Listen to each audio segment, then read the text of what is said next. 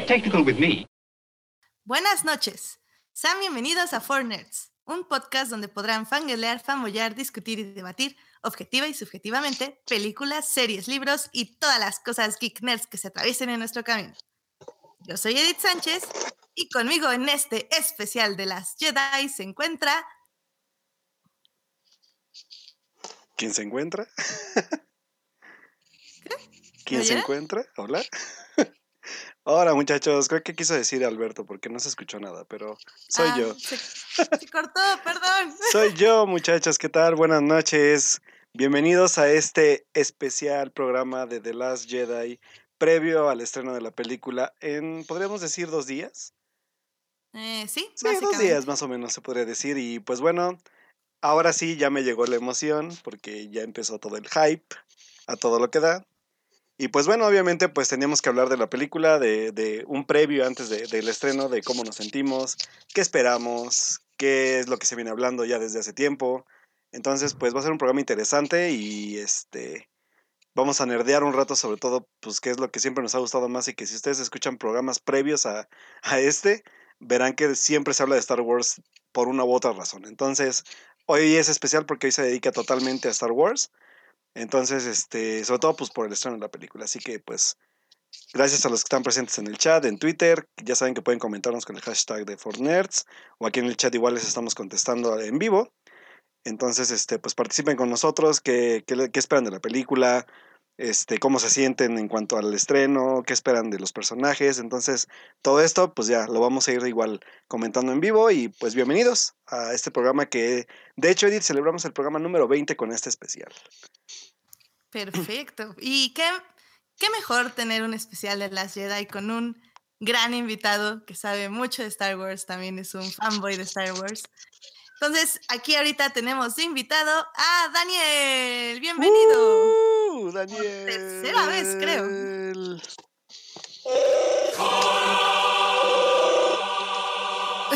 Hola, hola.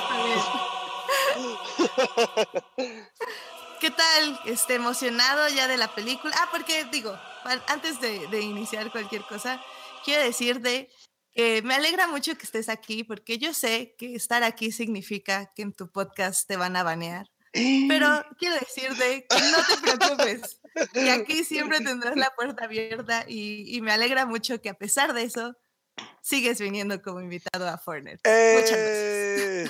Sin miedo al, sin miedo al ban. No, al contrario. Exacto, gracias por la invitación. Muy bien. Eh, ¿Qué tal si ya iniciamos este podcast? Tenemos mucho que decir, eh, mucho que comentar. Eh, solo antes de esto quiero como decir que obviamente no va a haber spoilers de la película, ninguno de aquí la hemos visto. De hecho, tuvimos que correr a unos invi- un invitado del podcast porque ya la vio, entonces dijimos, no, tú hasta el siguiente lunes. Entonces, Sí. este, pero sí vamos a decir muchas cosas que tienen que ver, tal vez no con spoilers en sí, pero sí con teorías, eh, con cosas que ya nos han dicho los libros, los cómics, las series. Entonces, si, si realmente quieren llegar como en total blanco a The Last Jedi, yo creo que sí les diría que nos oigan un poquito después ya de ver la película, pero tampoco es como que vamos a decir algo o sea, no somos como brujos, o sea, no sabemos exactamente qué va a pasar en las Jedi. Entonces, tal vez les sirve la información que les digamos. eh, si ustedes no son tan fans de, ya sea los libros, los videojuegos o los cómics. Entonces, pues con este pequeño warning, ¿qué tal si ya iniciamos nuestra sección de The Last Jedi, Star Wars? Eh,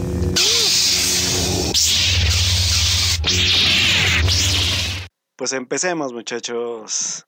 A mí me gustaría iniciar un poco con ah, sensación que tuvieron ustedes al ver The Force Awakens, está el inicio de esta nueva trilogía. ¿Piensan de esta película ahora ya después de, ya son dos años, ¿no? De haberse estrenado.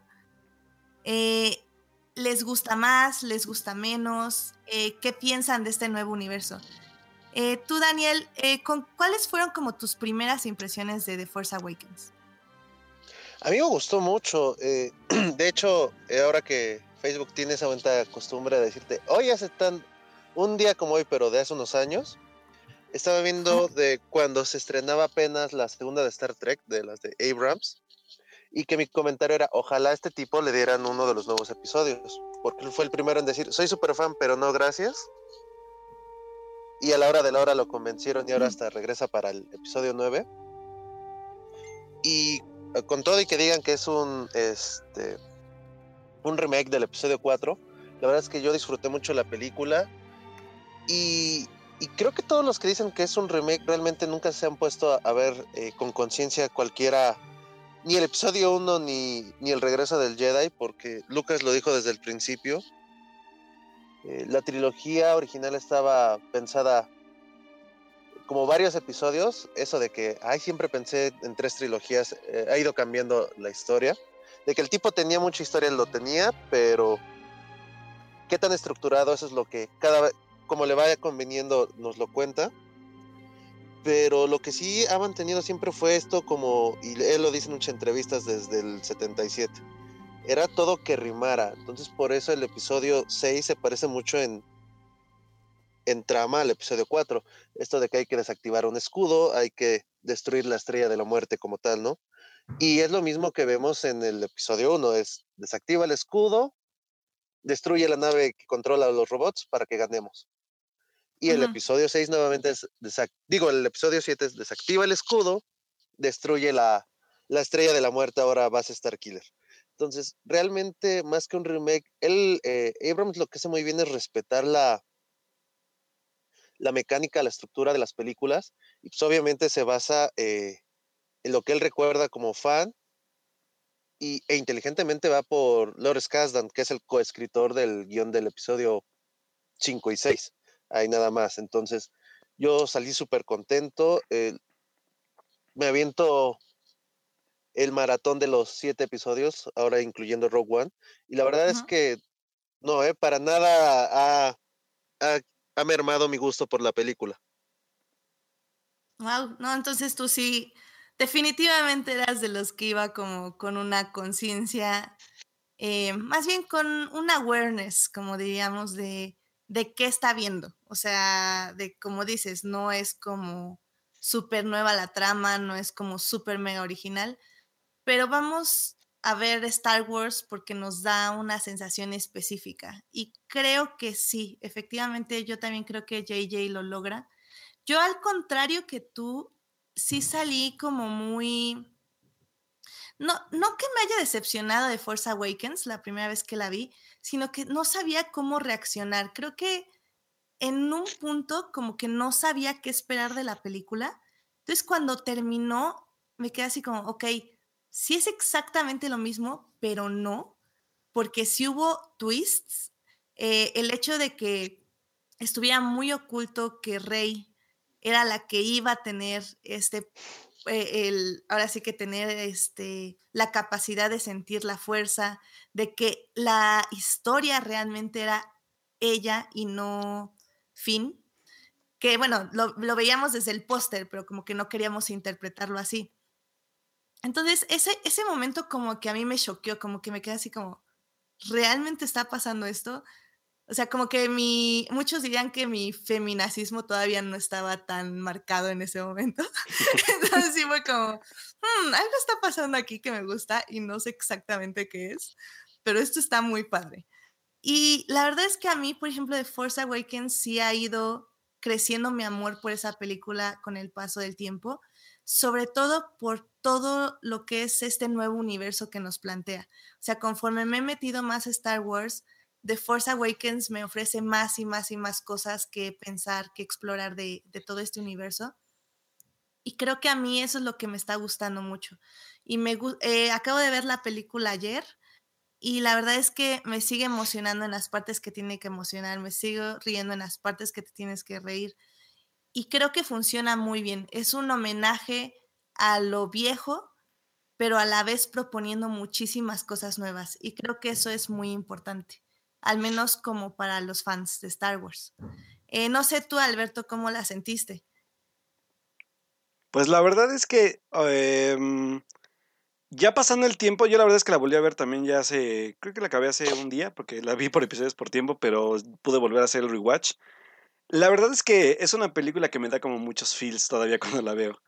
O sea, sobre todo por el aspecto de que a lo mejor, o sea, a mí todavía me cuesta trabajo como, como fan, mm, no, no, cegarme un poco también a, a, que fue como un, el inicio de una nueva saga, ¿no? Porque aparte fueron pues bastantes años desde que vimos la última entrega de, de este, de lo que fue de George Lucas, que fue la, la venganza de los Sith.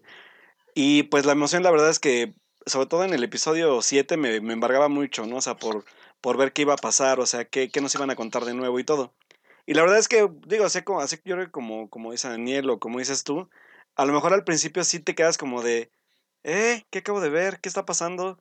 Pero la verdad es que fue una película para mí satisfactoria. O sea, yo cuando salí de la sala salí muy contento, muy, muy feliz. Mi nerd interno gritaba así de ¡Ah!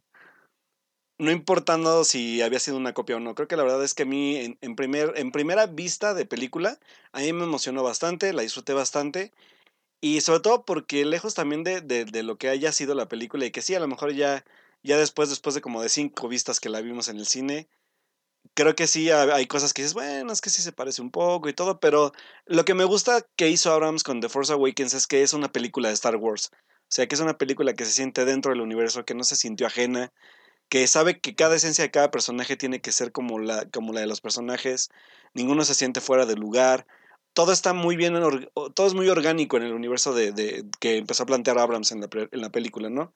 Entonces creo que eso yo, le, yo lo valoro mucho y es una película que sigo disfrutando a la fecha, que sigo encontrando momentos memorables y obviamente momentos que, que obviamente quedaron suspendidos para, para continuar con la saga, aunque un poco evidentes obviamente, pero pero que digo, o sea, no, no me molestan en lo absoluto y que obviamente van a traen algo de trasfondo que, que, ahora sí me preocupa con, con, la nueva película, ¿no? O sea, que cómo desarrollarán esas partes, pero bueno, ahorita platicaremos de eso. Y sobre todo lo que para mí The Force Awakens significa es algo bien chistoso porque es una película que, que pude ver, o sea, yo creo que por lo menos para mí, que a pesar de que pude ver el inicio de una saga en el 90 que fue con, con, con The, Phantom Menace, no necesariamente fue como, como la hubiera querido vivir, ¿no? O sea, por ejemplo, La amenaza fantasma la vi con mis papás, este, el, ataque de los clones, pues lo, la tuve que ver en, en Video Home porque no la pude alcanzar en el cine, este, La venganza de los Sith. ¿Mandé? Qué triste. Sí, ya sé. Y la venganza de los Sith, pues sí la vi como tres veces, ¿no? Pero ya, ya, bueno, ya obviamente estaba un poco más grande y más consciente. Pero creo que esta película para mí fue muy importante por eso. O sea, porque fue el inicio de una saga nueva que la pude compartir con mucha gente, sobre todo, o sea, con mi familia, con amigos, incluso pues con Edith aquí presente, que fue como, significa algo también como para aquí, para el club de los Foreigners, porque fue la, fue la primera vez que nos pudimos reunir ya después de redes sociales. Entonces también, mm. o sea, tiene muchos, sí, tiene muchos feelings para mí, ¿no? O sea, tiene mucho significado, el, sobre todo por, por cómo esta saga une a la gente, o sea, cómo puedes unirte con tus amigos, con tu familia y que puedes hablar por, por años, o sea, por meses y años de, lo mismo, ¿no? Y, nunca cansarte. Y creo que es algo que, lejos de lo que vaya a ser The Last Jedi, nos va a tener hablando de la película un buen rato, preguntándonos cómo va a cerrar esta trilogía y, y qué esperar también, pues, de, cada personaje, ¿no? Entonces creo que eso es lo bonito de Star Wars y, y que la verdad, pues yo con The Force Awakens, pues fue como un, un gran hype, o sea, yo, yo, yo puedo decir que ahorita el hype lo traigo un poco mediano todavía, pero con The Force Awakens era altísimo, ¿no? Y, y, la verdad es que no eran tantas expectativas de, de qué iba a tratar, sino más bien eran altas expectativas de, de, lo que se iba a vivir, ¿no? O sea, cómo se iba a vivir la emoción en la sala, conocer a los nuevos personajes. Yo, por ejemplo, a Kylo Ren no sabía ni de qué iba, y antes de, de conocerlo en la película, yo llamaba al personaje, ¿no? Entonces, digo, hay, hay muchas cosas ahí, pero, pero la verdad es que sí, o sea, para mí The Force Awakens fue un gran, un gran comienzo de una nueva etapa en, en este fandom llamado Star Wars. Sí, mira, yo hablando de hype para The, Last Jedi, este, para quien me siga en Instagram, que no son muchos, supongo, este, saben que estoy ya armando mi cosplay para ir este, vestida de The Last Jedi y uno, bueno, perdón, de una piloto de X-Wing.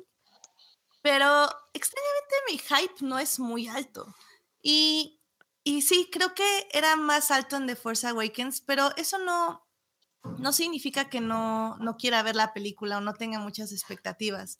Es más que nada porque desde que entré más a fondo al universo de Star Wars, literal, no fue mucho, tengo un año o menos este, tan metida en este universo, em, como que entiendo que las películas sí son, o sea, sí son importantes y sí, obviamente, te enseñan algo del universo de Star Wars, pero no son todo. Y definitivamente llega un punto en que ni siquiera son una parte importante del universo completo.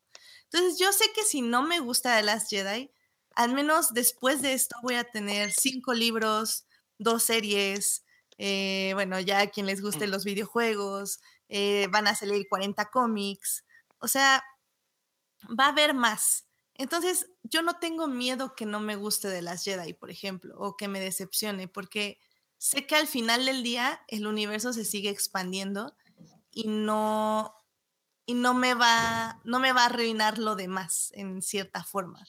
Entonces, yo ya veo Star Wars como algo como completo y no, no solo como tan centrado en el universo cinematográfico. No sé si a ti te pasa eso, Daniel. Eh, a mí, la verdad, eh, para mí, contrario a ti, siempre lo, importante han sido las películas. Yo disfruto desde niño la serie de los Ewoks, bueno, la caricatura. Es que me tocó en encontrarlo por suerte y, en Mercado Pirata, porque antes no existía esto, el buen mercado de Bea Mix Up y, ahí está todo. ¿no? antes no era así. Claro. Lo cual delata también un poco la edad.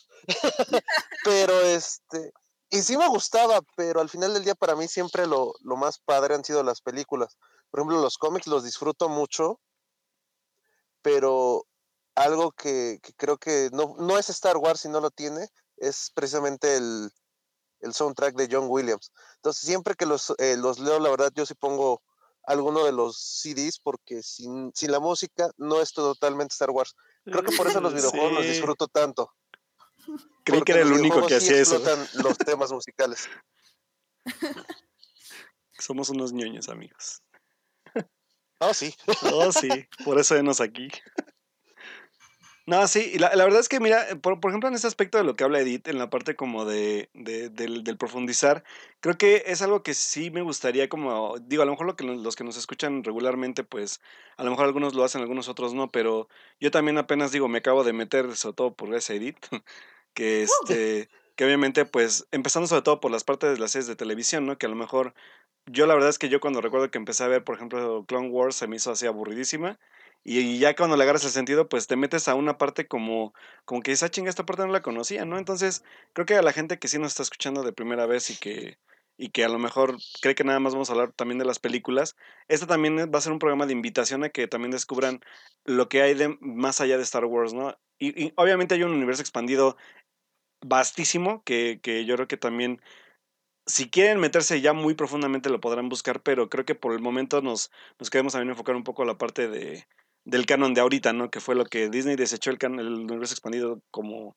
como un simple fandom y deja como su nuevo universo expandido, pero ya siendo canon. Entonces, por ejemplo, digo, hay un buen de literatura que ahorita les va yo creo que a, recomendar, las series de televisión, este, los cómics, que Daniel lee un chingo de cómics de, de todo tipo, pero también de Star Wars, obviamente. Entonces, esa es también una gran invitación porque eso es lo que dice Edith, ¿no? O sea, el universo de Star Wars no solamente se queda en la, en, la, pantalla grande, ¿no? O sea, si tú quieres profundizar más, así como yo creo que pasó con, por ejemplo, con universos como Harry Potter y El Señor de los Anillos, se puede profundizar de igual forma en libros, en cómics, este, también obviamente pues con lo icónico que es la música de cada universo, ¿no? Entonces, eso es lo padre creo que de, de, de, de cada universo, de cada fandom, ¿no? No, y, digo, independientemente de Harry Potter, El Señor de los Anillos, o sea, no, no hay punto de comparación. O sea, Harry Potter tiene los libros y sí tienes unos libros extras, pero realmente no te expanden el universo, o sea, lo complementan tal vez. Y El Señor de los Anillos igual, tiene los libros y ya, o sea, pues, el Silmarillion no tiene, bueno, más bien tiene muy poco que ver con en sí la trilogía del Señor de los Anillos, o bueno, el libro del Señor de los Anillos. Entonces, Star Wars sí es como algo muy único, que sí se explora muchísimo y se expande demasiado. Entonces, creo que sí, como dices, vale, vale mucho la pena y sí, o sea, no, no creo que haya comparación con otra saga. No sé si ustedes tienen alguna en mente. Mm, Yo Mm, no. Pues no es que tan basta, tan No. basta, pues no, ¿eh? O no sé, Daniel, si tenga alguna, pero tan basta, así como Star Wars. No, así el nivel de Star Wars no. Digo, obviamente eh, El Señor de los Anillos pues sí fue una gran influencia para, para Lucas. De hecho, muchos dicen Mm. que El Señor de los Anillos era eh, para la generación de Lucas o Star Wars, porque fantástico en todo aspecto de la, del término que existía en literatura, en, en que fue un universo creado totalmente por Tolkien, y todo esto que inspira hasta cierto punto a, Lucas. Digo, aparte de, de Flash Gordon, que, que, todo el mundo sabe que le fusila este inicio con el resumen de qué está pasando previo a la película, lo toma de los seriales de, de Flash Gordon. Y este, realmente no hay nada que se compare a la forma que, que, creció. Creo que ese es uno de los mayores aciertos de Lucas, entender que él creó un universo, pero que tenía que escuchar y si quería que no muriera o, o se estancara necesitaba más voces y por eso Exacto. decide dar la bendición a, a, todos estos creadores extra. Mientras respeten el canon que él ponga, casi todo era aceptado. Entonces eso es lo que enriquece mucho a, a Star Wars en, en, todos los ámbitos.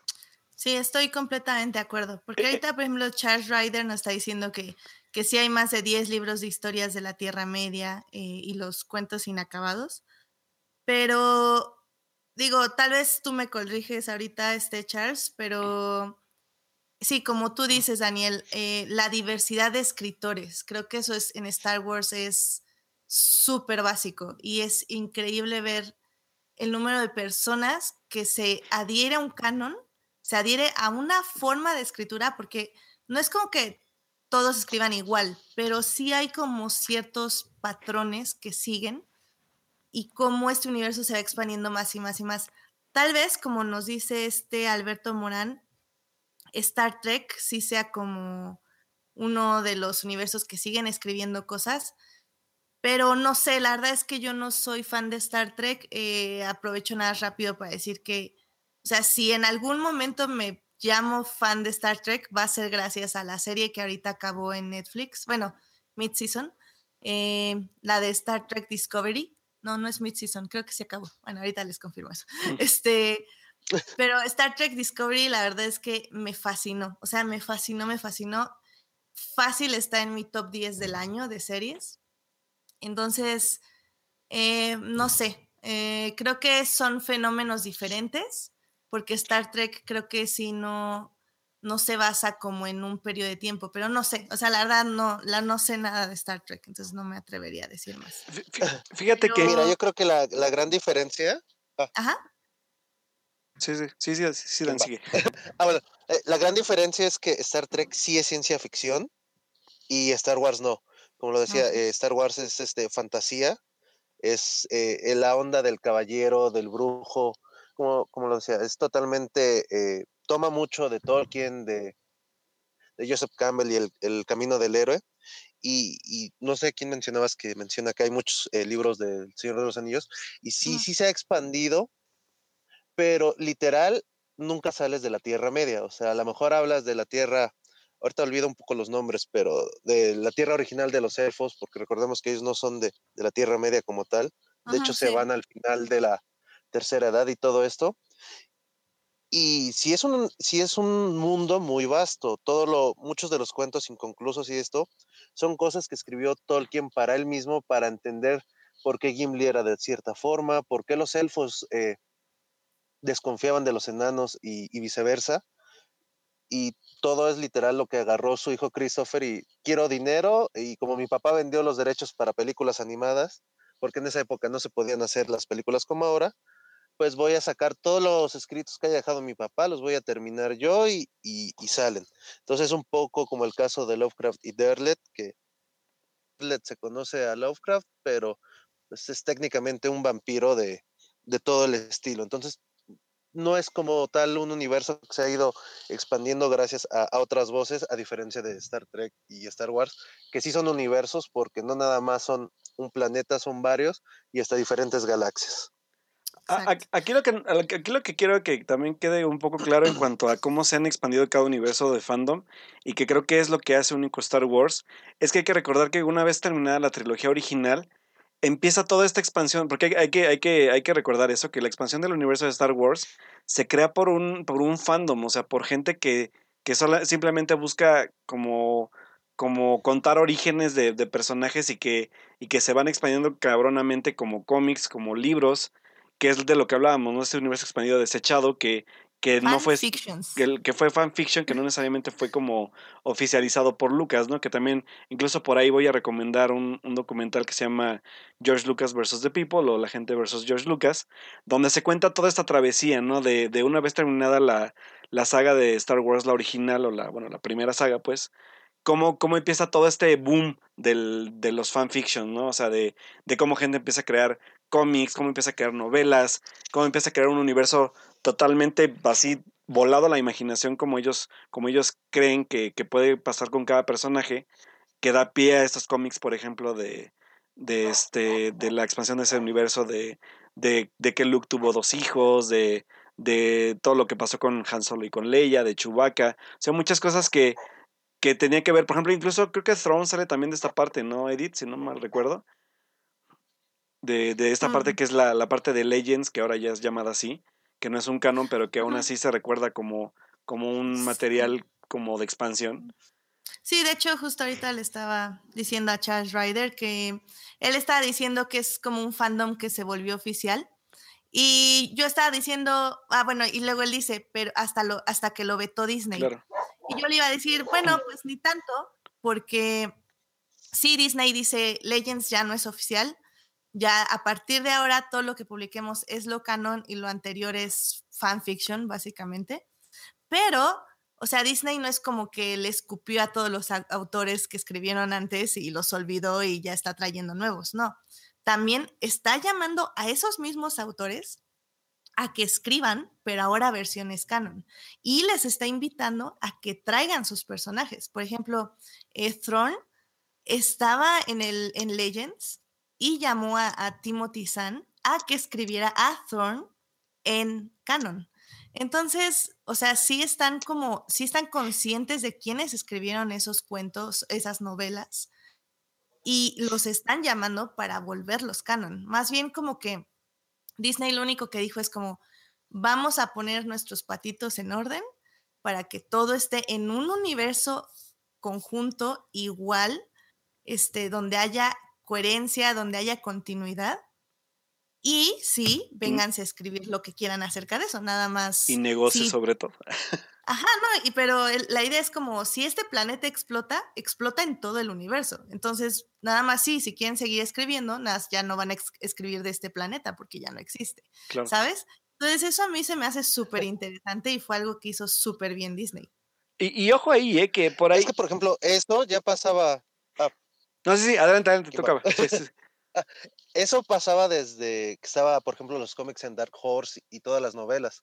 Realmente, eh, como decía Alberto, esto es negocio y como Disney no quiere estar pagando regalías por todo lo que se, se hacía antes, por eso es borrón y cuenta nueva. Claro. Pero obviamente sabe quiénes son los eh, el equipo creativo y por eso se los trajo técnicamente a todos. Simplemente fue uno, no, eh, si hago esto películas, mucha gente ya lo sabe y no va a tener tanto impacto a que si lo renuevo. Pero, por ejemplo, Kylo Ren es técnicamente Jason solo.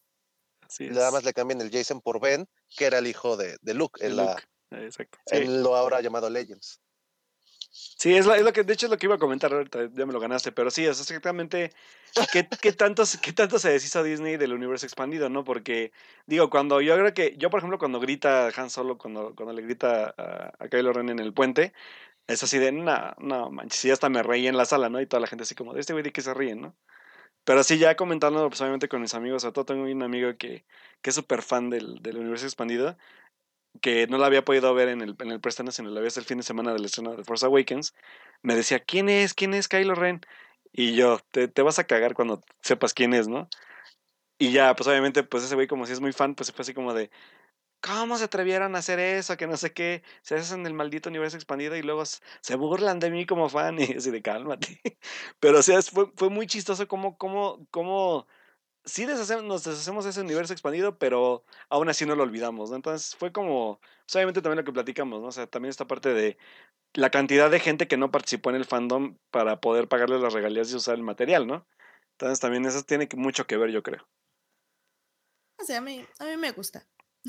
Sí, o sea, yo no tengo, yo tengo nada en contra, ¿no? Pero obviamente sí hay fans muy, muy, muy acérrimos que sí es como de, ¿cómo primero la desechan y luego se burlan así? Digo, por ahí creo que Charles Ryder es como de esos fans del universo expandido que no van a dejar mentir que sí como que sí se pusieron como medios densos con la película, ¿no? Pero bueno, ese ya es, ese ya es un gran tema para explorar con los, con, con, con la gente que creció con, con ese, este, con ese fandom y, y cómo lo vieron, ¿no? Ah, pues por ejemplo, ahorita Charles dice, ¿no? De hecho, sí, lo que les dije. Es que esa escena es ridícula. Ya ven, les dije. Sí, y creo que sí, estoy de acuerdo. Yo creo que si también hubiera sido de las fans de Legends, también me pondría como muy molesta, así como, ah, pero eh, veo, yo estoy del otro lado. Estoy del lado de que entré tarde, entre comillas, o sea, entré ya con lo canon a Star Wars y a mí me encanta que todo esté así, esté como unificado, que haya tanto y, que haya tantos autores que saben de qué están hablando. Es que cuando lees un libro de Star Wars, que, es que, está escrito por alguien que nunca había escrito algo de Star Wars, se nota, o sea, lo, sientes inmediatamente, que es mi problema, por ejemplo, con Rebel Rising, eh, que es la historia de Jean Erso o sea, se siente luego, luego que esa autora jamás ha escrito nada de Star Wars. Y en cambio, lees el libro, por ejemplo, que está diciendo de Thorn, de Timothy Zahn, y luego, luego sabes que él siempre estuvo escribiendo cosas de Star Wars.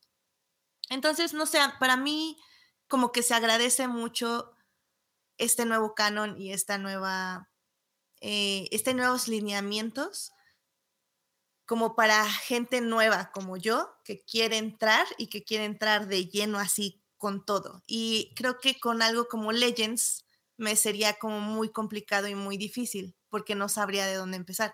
¿Qué es lo que me pasa con los cómics a mí, por ejemplo?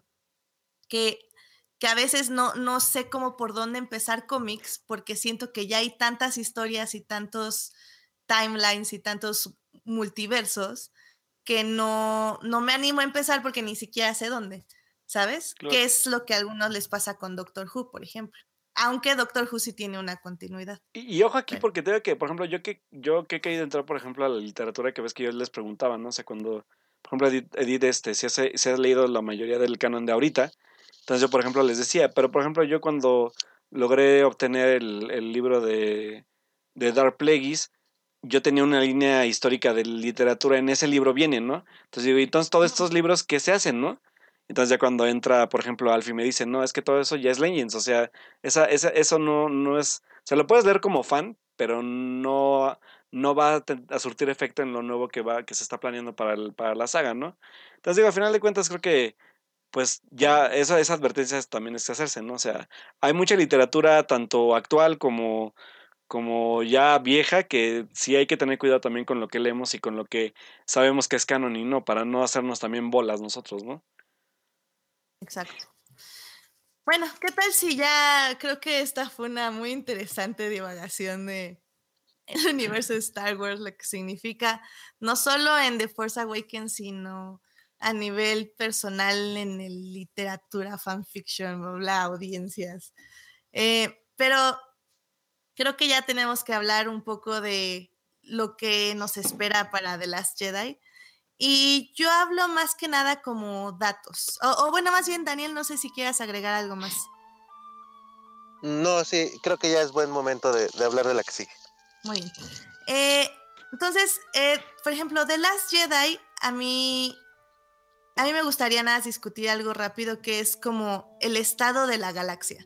Porque si bien con, por ejemplo, la el episodio 1, 2 y 3 sabíamos que existía esta república, que estaban los separatistas, que querían como otro sistema de capitalismo y, o bueno, otro sistema de distribución, se pelean, llega el imperio, el imperio que quiere gobernar todo, que quiere consumir todos los sistemas para su propio beneficio, eh, para el poder de una sola persona. Se destruye el imperio, empieza, bueno, la rebelión toma el control Y llegamos a The Force Awakens. Y The Force Awakens nos dice, ok, sí, hay una nueva república. Hay eh, algunas cosas que se, bueno, más bien un movimiento que se llama la Primera Orden. Y está la resistencia, que es como financiada por la nueva república. Pero no nos dice nada más. Y, y así es un poco como entramos a The Last Jedi, que aparte en The Force Awakens destruyen el centro de lo que es la, la nueva república eh, con Star Killer Base. Eh, no sé si tú sepas algo más de, de esto, de cómo, cómo es el estado en el que está ahorita la galaxia, Daniel. Sí, eh, como complementando lo que mencionabas, lo interesante es que aunque el emperador muere con la segunda estrella de la muerte, el imperio nunca termina por ser eh, destruido al 100%. Eh, quedan facciones, digo, tenía muchas Star Destroyers y, se ve cuánto, cuánto personal le cabe.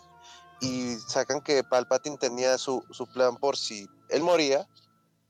Eh, es el se llama Ashes el, el, proyecto, cenizas, y esto es para si, si yo me acabo, generales, eh, soldados, quien queda del imperio, estas son las reglas que hay que seguir. Y entonces, eh, por ejemplo, en Yaku que se ve la, la, estrella, la Star Destroyer ahí toda destruida, donde conocemos a Rey, es donde se libra la última gran batalla, por decirlo así, pero se da cuenta tanto la, la incipiente república que se está eh, reformando, que la guerra nunca va a acabar porque sí le destruyeron a, las cabezas, pero un poquito como Hydra, cortas una y crecen más. Eh, el imperio había logrado cimentar muy bien su, estructura. Entonces es literal, eh, hagamos la, paz. Si, si, se quieren creer como que el imperio eh, lleguenle de la galaxia, y esto, esto que queda es lo que forma la, primera orden, the first order. Y la resistencia es este, no está totalmente eh, patrocinada por la República, eso es lo, interesante. Esto se amplía un poco más en la adaptación de, de, Force Awakens, e igual en algunos otros cuentos que creo que sí has leído. Y tal cual es, eh, ok, general, bueno, Princesa Leia ahí todavía, este, pues gracias, tú y tus eh, rebeldes nos ayudaron a, recuperar la, la galaxia, pero pues ya un poco como en la historia, ¿no? De Winston Churchill, ganaste la Segunda Guerra Mundial, pero llégale, ya, ya estorbas. Porque ellos insisten en que pues, sí, ya ganamos esta guerra, pero hay que seguirnos cuidando, hay que ver estas cosas.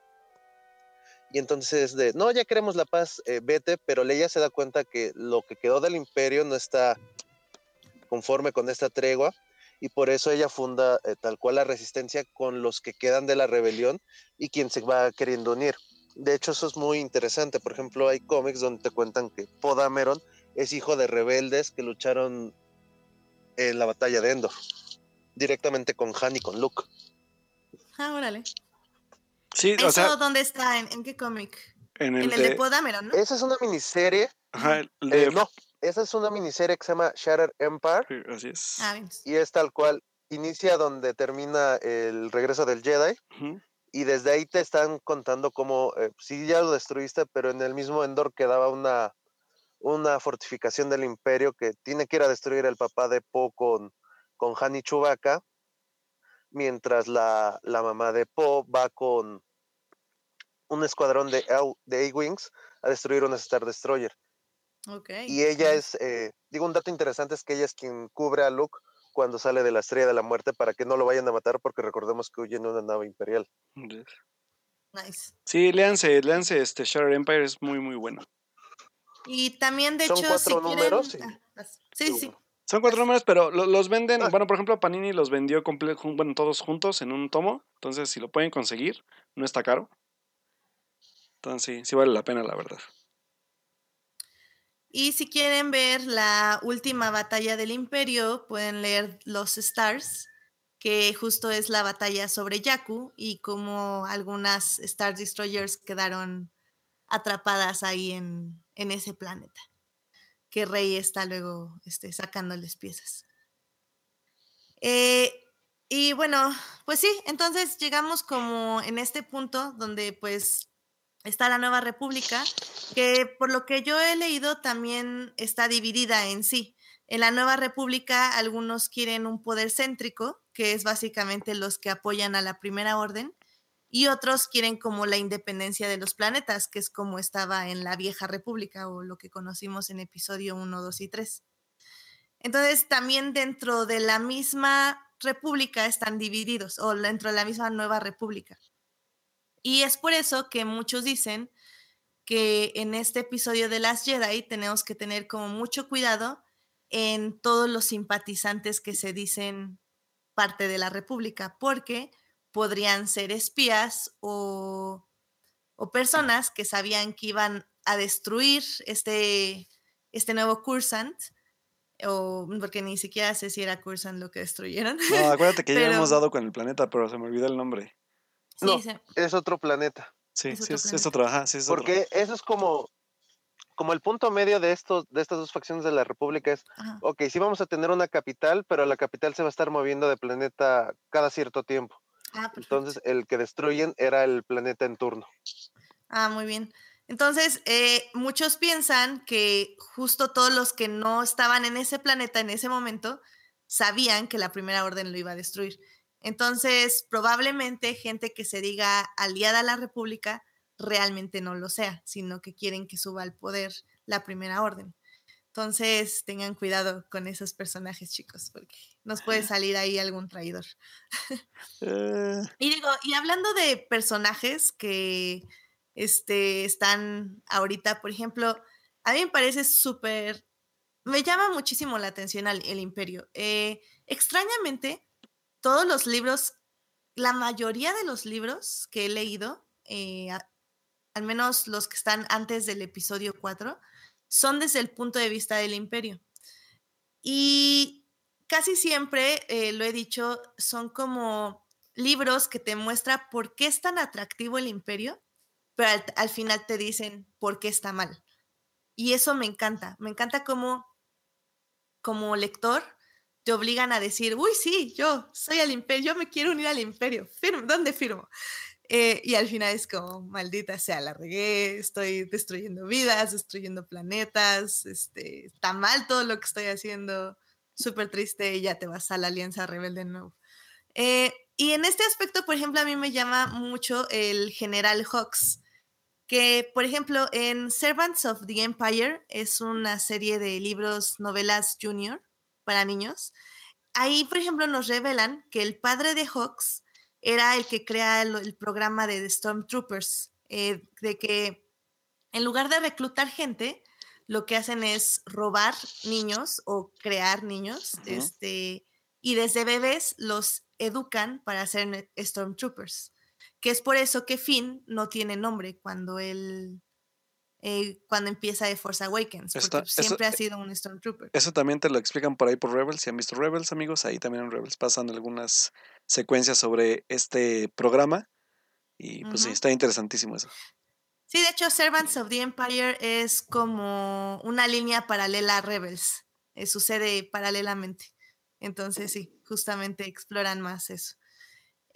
y por ejemplo, a mí me llama mucho la atención otro personaje que es este Fasma, que muchos se quejaron en The Force Awakens, que pues, era súper Stormtrooper este, plateado y guay, ¿qué va a hacer? Y pum, nada más le apuntan con una pistola y la avientan al, eh, al, al donde tiran la basura. y, y, por ejemplo, no sé si tú, Daniel, has tenido la oportunidad de leer el cómic de Fasma, que creo que explican por qué este, decide bajar los escudos tan rápidamente. Eh, no, ese sí no lo leí porque eh, la verdad no me llamó mucho la atención. Digo, me gusta mucho el diseño de personaje, pero no, este, ese sí no me llamó la atención. Bueno, pues, o sea, básicamente en el cómic eh, dicen que, o sea, Fasma es una mujer que siempre ha vivido, vivió en un planeta donde la sobrevivencia era lo más importante. Entonces, ella es una persona que inmediatamente va a traicionar aquí con quien esté sirviendo, nada más para sobrevivir o para conseguir un mejor trato, por, decirlo así. Entonces, Ujú. eh, eso lo dicen en su libro. Eh, en el cómic, pues básicamente dicen, pues justo cuando se ve amenazada su vida por Finn y por Han Solo, ella dice, "Pues sí, toma, te bajo tus, eh, el escudo, no me importa si destruyen a la primera orden, porque realmente, o sea, mientras sobreviva yo, no hay ningún problema. Y en el cómic, ella sabe que hay una persona que la puede delatar y decir que ella bajó los escudos. Entonces, básicamente persigue a esa persona para matarla y que no, no revele su secreto. Y seguir ella como en buen, como en buen trato con la primera orden, ya que regresa. Y también, por ejemplo, ella fue un gran... eh, ella es la razón por la que Hawks es ahorita como el general máximo, porque ella ayudó a Hawks a matar a su padre para que él tomara el mando del imperio. O bueno, el mando de alguna, de un rango alto del imperio, por decirlo así. Entonces, eh, creo que me interesa mucho ver cómo la van a retratar ahorita en The Last Jedi. Sobre todo porque creo que va a ser como con mucha furia, porque si se enfrenta a Finn, como he visto los GIFs en Tumblr, sí, pues sí va a estar así como, maldita sea, tú, por ti tuve que hacer un buen de cosas que nada más me molestaron y literal tuve que volver a poner a prueba mi supervivencia. Entonces, al menos vamos a ver una Fasma muy enojada y eso va a estar bastante interesante. Oye, eso está muy interesante. No, y Sí, sabes, la verdad me, me dio ganas de leer el cómic y el libro, obviamente. sí, es lo que te iba a decir, al final de cuentas, de uno de los personajes que más decepcionó, yo creo que de- en The Force Awakens, creo que tiene su redención en, como decíamos hace rato, ¿no? Al final de cuentas, en ya en estos materiales como alternos o alternativos, pues yo creo que ahí se pueden desdecepcionar un poco también. Exacto. Y, sí, y bueno, y eh, de hecho ajá. recomiendan muchísimo los libros, por si los quieren leer, el libro de Fasma. ah, muy bien. Edith sí hizo la tarea de hoy, señores, como pueden ver. Sí, Pero fíjate, bueno, aquí, aquí lo que creo que hay que mencionar, que ah, digo, creo que, creo que no sé si ustedes amigos que nos están escuchando o Dan aquí también, sin quererlo, queriendo, Edith ya nos adelantó algunas cosas que obviamente pues vienen en el, en todo el canon, que ya, ya es el canon oficial, que ya puede empezar a darnos pistas de cómo puede avanzar la historia en la, en la película, ¿eh? Y no necesariamente porque haya sabido algo de la película, simplemente porque ya leyó algo, ¿no? Hashtag no vean trailers. Ese hashtag no vean trailers porque creo que también respuestas las podemos encontrar en otros lados. Pero también yo quería como ahon- ahondar un poco también en los personajes nuevos, que creo que son cuatro. Que es este el personaje de Laura Dern, que es la almirante Amlin Holdo. Este. Caí, perdón. Este, va a estar Benicio del Toro también como un personaje que se ve que va a ser como un tipo, como, no sé, no sé, se ve como un smuggler o como un contrabandista, yo pero, ahorita te digo quién es. pero bueno, se llama DJ. DJ. Este, va a estar un personaje que no, no, no había escuchado hasta hace poquito, que es el personaje este de, de la Lieutenant Connix, que es, que la, que es, es interpretado por Bill, Billy Lord, se llama la chica. ¿Sabes? ¿Saben por qué me llama la atención? Porque tuvo mucha participación en la alfombra roja y yo no sabía de ese personaje, entonces hay que ver como de qué va a ir un poco ese personaje. Perdón. Y pues el personaje que es como el, el que han estado promocionando más, que es el de Rose, que es, es esta actriz que se llama Kelly Marie Tran, creo que es... No sé si la, la hemos visto en algo, Edith, tú que eres más seguidora de, de series. así. Ah, no creo. Yo la verdad es que no la recuerdo haberla Creo visto que en algo. su. Creo que su primera película y el personaje de, de Billy Lord, ella sí está desde el episodio 7. No habla, pero ahí anda. Ajá. Y eh, ahorita eh, le dan un poco más de, de foco porque ella es la hija de Carrie Fisher. Entonces, Oh, eh, por ah, eso es es que cierto, sí, ya, ya. ahora la, la, como que la, le dan un poco más de luz. Ya, ya la ubiqué, ya. Sí, porque ya me acuerdo que sale, pero con, con, la, con la resistencia, ¿no? En el episodio 1. Ajá. Ah, va- pues va a estar interesante. Igual y le dieron un papel interesante por ahí, entonces habrá que ver.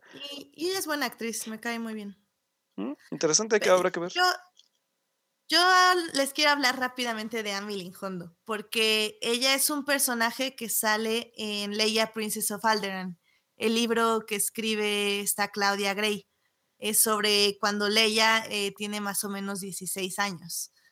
Entonces, eh, por ejemplo, Amelie Hondo a mí me interesa mucho porque es una chica de un planeta eh, pacífico que, por decirlo así, ella siempre es como muy directa, muy excéntrica y tiene como métodos poco comunes y una manera de pensar poco común entre la gente. Entonces, básicamente en el libro, Leia y ella se hacen amigas en el sentido de que Leia, Leia sabe que puede confiar en ella y que es una buena persona, aunque sea un poco rara, por decirlo así. A mí me llama la atención cómo va a haber crecido ella porque se une muy, pues sí, muy joven a la resistencia, por decirlo de una forma. Y me interesa que que si ella va a estar tomando decisiones, probablemente no todos van a estar de acuerdo en qué decisiones toma, porque como digo, es una persona como súper, eh, como tiene como, ¿cómo se dice? Como resuelta a que se hagan las cosas sin importar las consecuencias colaterales. Entonces, su personaje me llama mucho la atención y si quieren saber un poco más de ella cuando era joven, pues lean Leia, Princess of Alderaan, que es un gran, gran, gran libro sobre Leia. Entonces, también se, los súper mega recomiendo como siempre. Qué nervios. Y la verdad es que a mí me da nervios porque, digo, escogieron una gran actriz para, para el personaje, entonces vamos a ver, pues, qué puede aportar a la saga, ¿no? Y digo, tú ya que la conoces en el libro, pues ya también ya te, ya te debes estar dando una idea y sobre todo ver cómo la van a adaptar ya a la pantalla, ¿no? Claro, sí, eso está padre. Y de hecho desde chica siempre le encantaba vestirse de colores y tener el cabello de cinco tonalidades diferentes y así. Entonces me encantó que en la película así tiene el cabello morado y está increíble. está increíble. Eh, qué emoción. Eh, y de los demás personajes, la verdad, yo no sé mucho. Solo, por ejemplo, de del personaje de Benicio del Toro, sé de que él va a estar en el planeta que se llama Canto, Canto Bay. Canto Bay, ajá. Bay, que es lo que describe el director como un playground for rich, que es básicamente un planeta donde hay casino, donde hay comida, donde hay gente rica que no tiene nada que ver o no quieren tener nada que ver con el imperio y con los rebeldes, este, eh, este Canto Bay no es el que sale en. Eh, digo, de lo poco que alcancé a leer, de este, de Aftermath. Eh, de hecho, tiene un libro, salió un libro sobre Canto Bay. Ah, ok. de ahí es donde estoy sacando como todo. Es que yo, recuerdo que el inicio, bueno, de los pocos capítulos que leí de, de, de, Aftermath, hay un, hay un lugar que es muy parecido al que dices tú, que está exactamente como ya lejos del borde exterior, donde llega este Wedge, que, es, que se pierde para buscar una situación que nos voy a contar para que puedan leer el libro.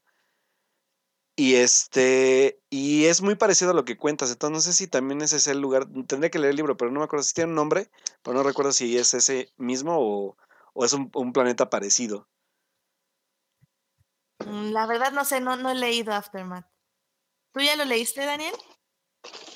No, eh, la verdad es que todas las críticas dicen que no es muy bueno y cuando salió no tenía como que tanto tiempo libre y preferí no leerlo. De hecho, este Ryan Johnson, el, director, dice que Canto es algo así como Mónaco, pero en el espacio. Exacto. Interesante. A mí lo que me llama la atención de Canto es que, por ejemplo, ahí todo es manejado por personas, o sea, no hay droides. Y esto es debido a que si pierdes tu dinero en los casinos, literal tienes que pagarlo lavando los platos. Pero ahí sí te quedas porque te quedas.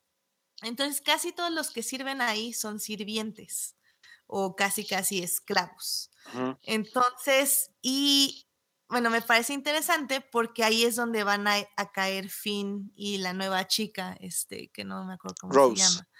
Rose. Rose. Entonces, pues a ver qué les espera en ese planeta, pero que el planeta tenga su propio libro me parece interesante. Entonces, al menos, como digo, tal vez no es tan importante, pero como que sí le dieron mucha, mucha, eh, como que sí trataron de, al menos de expandir un poco del universo de ese, de ese planeta. Entonces, eso, eso es lo que me llamó a mí la atención. Está interesante. Y bueno, y digo, ya hablando de planetas, pues también viene el planeta que varios hemos estado esperando, sobre todo, yo, yo me puse a leer un poco, pero ya ves que ya no quise porque no me quería spoilear. Pero es el planeta donde, pues, donde llega Rey en la última parte de la película, ¿no? Que es donde está Luke, que es Achto. Ajá. Que, pues, bueno, ahí obviamente vamos a ver dos, por lo menos anunciados, dos este, criaturas nuevas. Que es este, pues, obviamente los, los, los peculiares y simpáticos y, y tiernos porks. Team Porks. que, bueno, Ya, ya, veremos de qué va un poco la, la esta como relación de los porks, sobre todo que se nos está anunciando un poco que va como más ligada a la, relación con Chewbacca, entonces yo creo que le van a dar ahí como un, un comic relief bastante interesante. Y también ahí en ese, en ese planeta hay unas como monjas que parecen tortugas, que la verdad es que no recuerdo el nombre, pero también va a ser interesante por, sobre todo por esta parte de que supone que ese planeta como que alberga uno de los templos Jedi más antiguos. Entonces, este, bueno, si no mal recuerdo, creo que se dicen que es el primero, pero creo que no. Pero bueno, ahí por, por, por, por alguna razón está ahí Luke.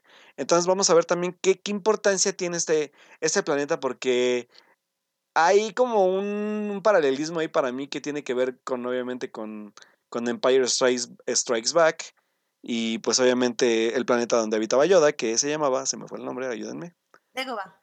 Dagobah. Dagobah. Dagobah, Dagobah System. Entonces, pues posiblemente tenga ahí un paralelismo y, digo, bueno, como hablábamos hace rato, ¿no? Al final de cuentas habrá como flashazos de, de, la saga anteriormente, pero habrá que ver qué importancia tiene en sí porque es la primera vez que se va a tocar el tema de, pues, de los templos Jedi, ¿no? Porque solamente, digo, en películas lo hemos visto solamente en este, en Rogue One, que fue donde se tocó por primera vez en una película, y pues obviamente pues las, las series sí lo han hecho, ¿no? O sea, no sé si Clone Wars, porque hasta donde voy yo Clone Wars creo que no lo toca o no sé si, si, si lo toquen. Sí lo toca, sí lo toca varias veces. Y por ejemplo, pues a mí me tocó ya un poco más desarrollado para el canon, que es este, que es en Rebels, ¿no? Que Rebels sí ya se centra un poco más en los cristales Kyber, en, en los templos, lo que alberga cada templo, ¿no? Entonces que son como también este tipo de pequeñas pruebas para, para entrenamiento a los, a los futuros Jedi, este, algunos secretos que obviamente ya, eso sí ya se nos requete anunció en los, en los trailers,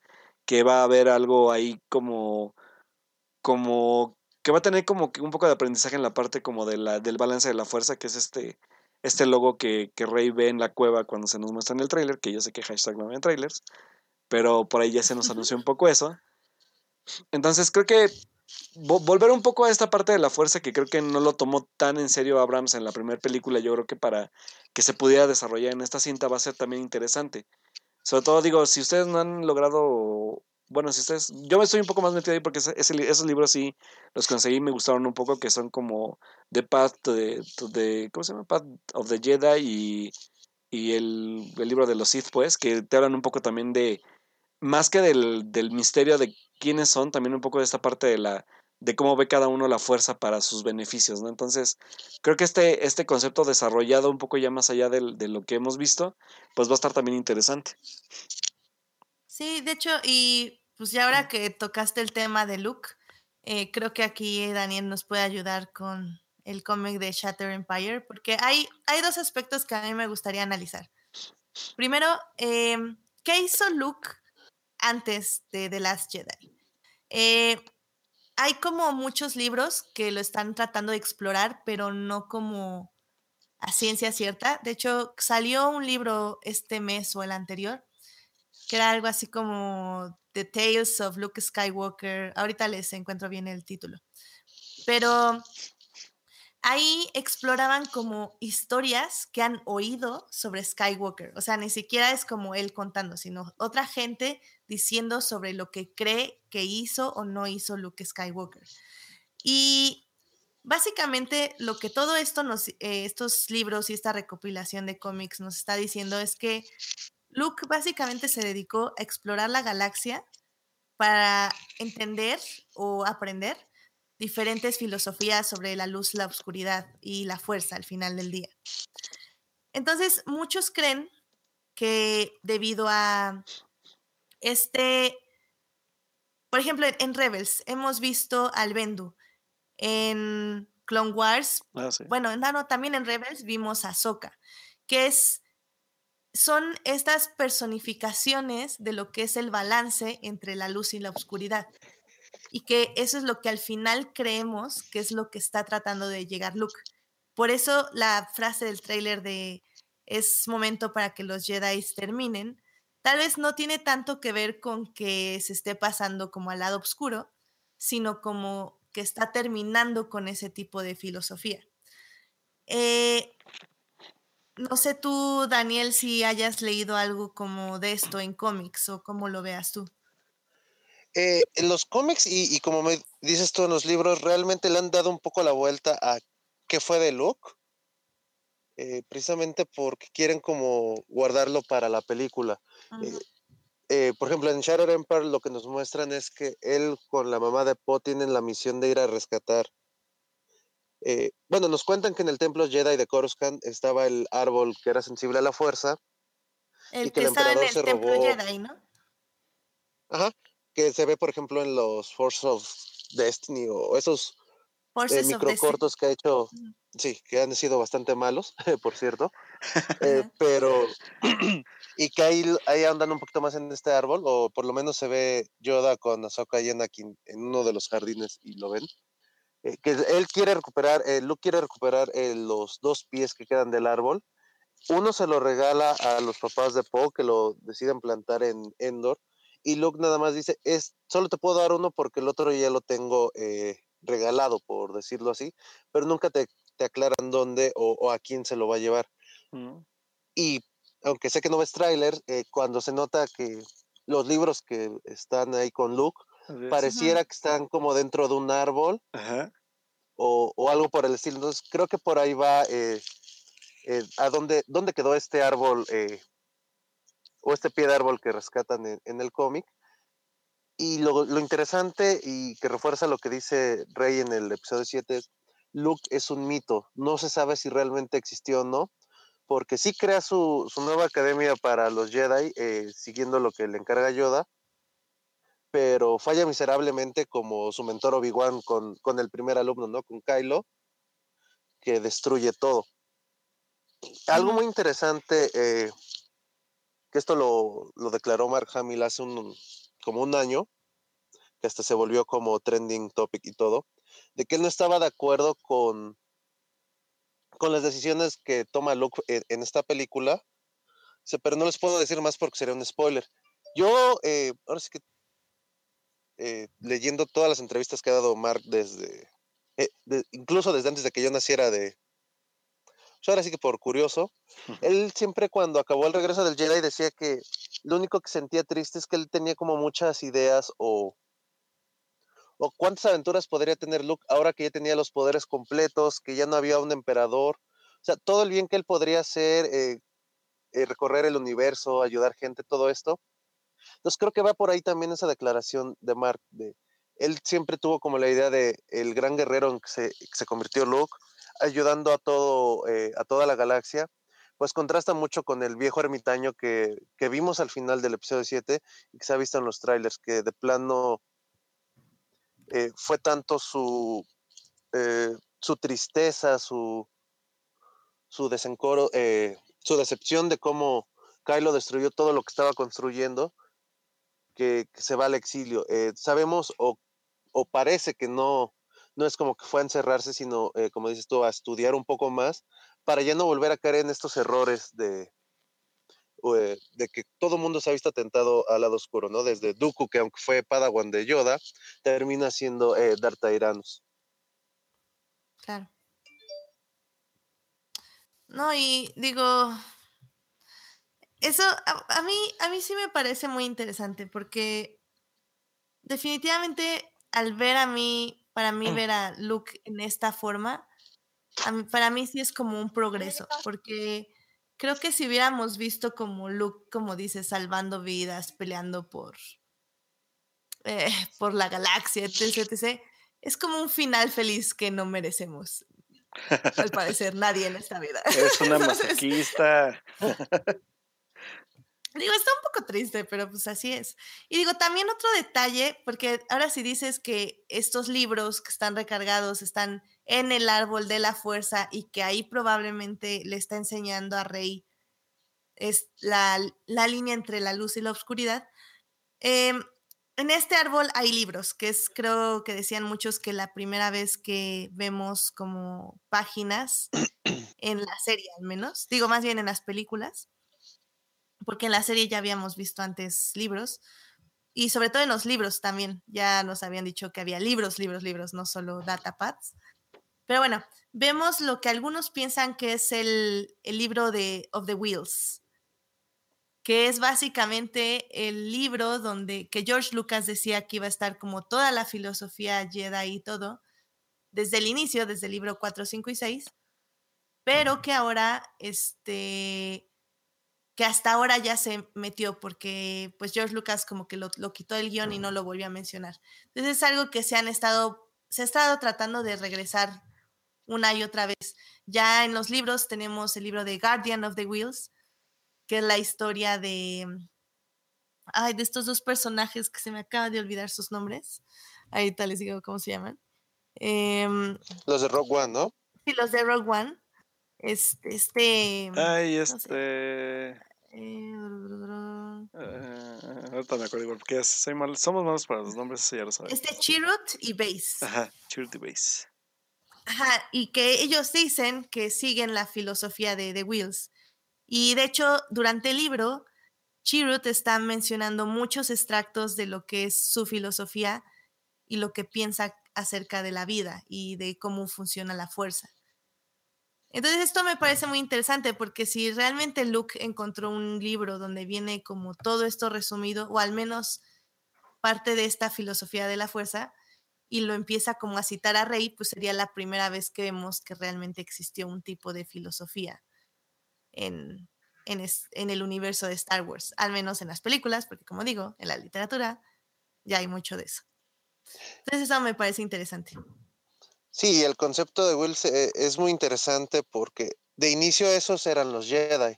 Antes de, que Lucas decidiera eh, dar la palabra de los eh, de las comedias japonesas, como dicen las abuelitas, que es como Jedit o una cosa, algo, algo por el estilo de los japoneses, no, no lo domino.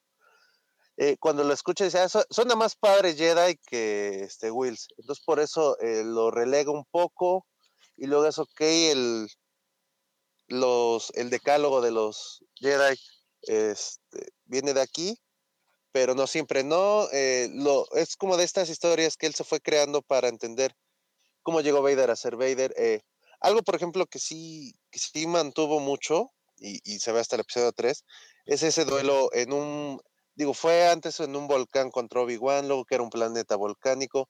Fue una idea que sí tenía desde el principio y fue mejorando hasta lo que vimos en el episodio 3. Entonces, eh, por ejemplo, eso es algo que hace Abram. Eh, va por los diarios y muchos de, de los diseños que se ven son los originales que hizo Ralph McQuire para, para la trilogía original, bueno, para Star Wars original, A New Hope. Por eso el X-Wing que vemos ahora, si bien se supone que es la evolución y y lo que han medio podido reconstruir la, rebelión, o mejor dicho, la resistencia, pues todo esto eh, para que haga sentido con, lo que vimos en la trilogía original, son reinterpretaciones, adaptaciones o toman literal todos los diseños de Ralph McQuire. Entonces, este, pues, ahora sí que eso es como parte de, lo padre que, hizo muy bien Abrams eh, para cimentar toda esta nueva trilogía. Es, no, no vamos a, inventar cosas que no, no se vean que son parte de Star Wars, al contrario, vamos por las bases y, de ahí tomamos para, para adelante.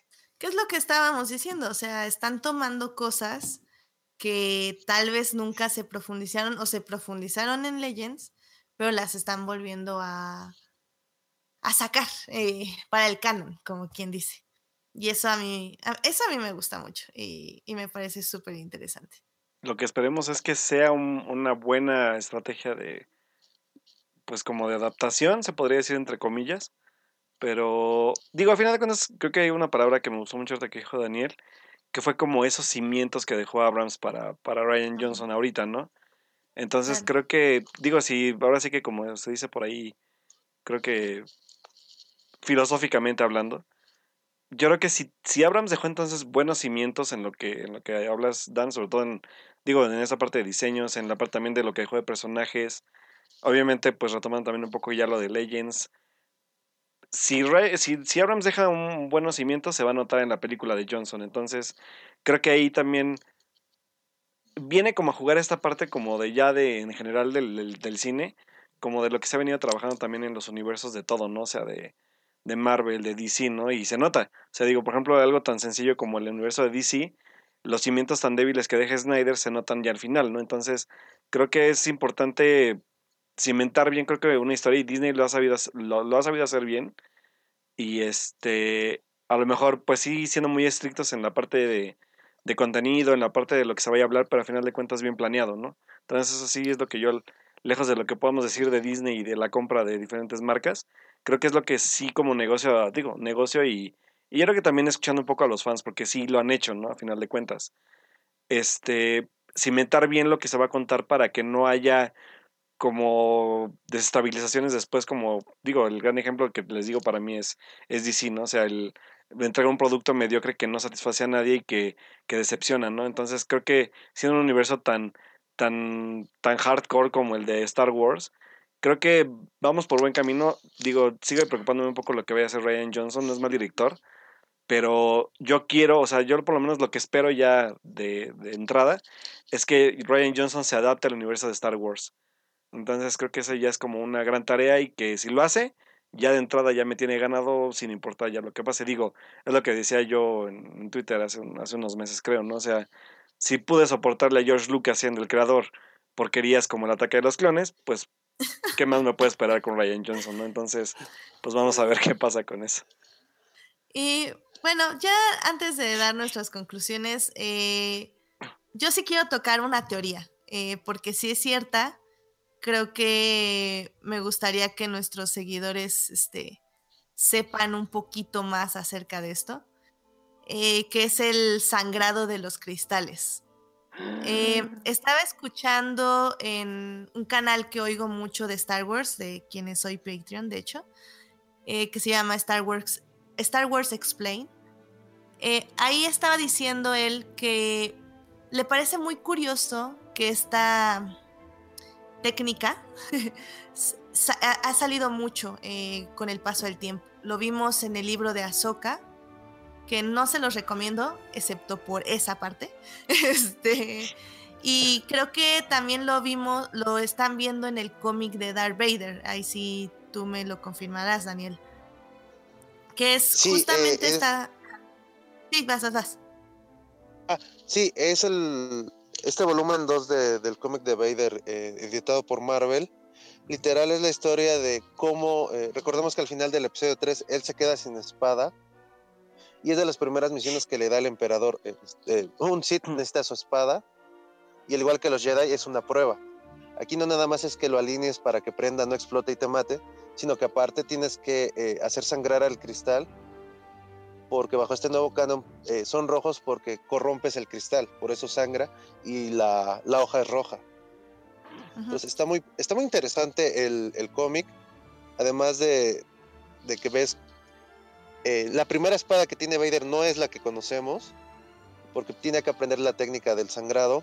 Eh, regresa la bibliotecaria que conocemos en el episodio 2, Yoka hasta Nu.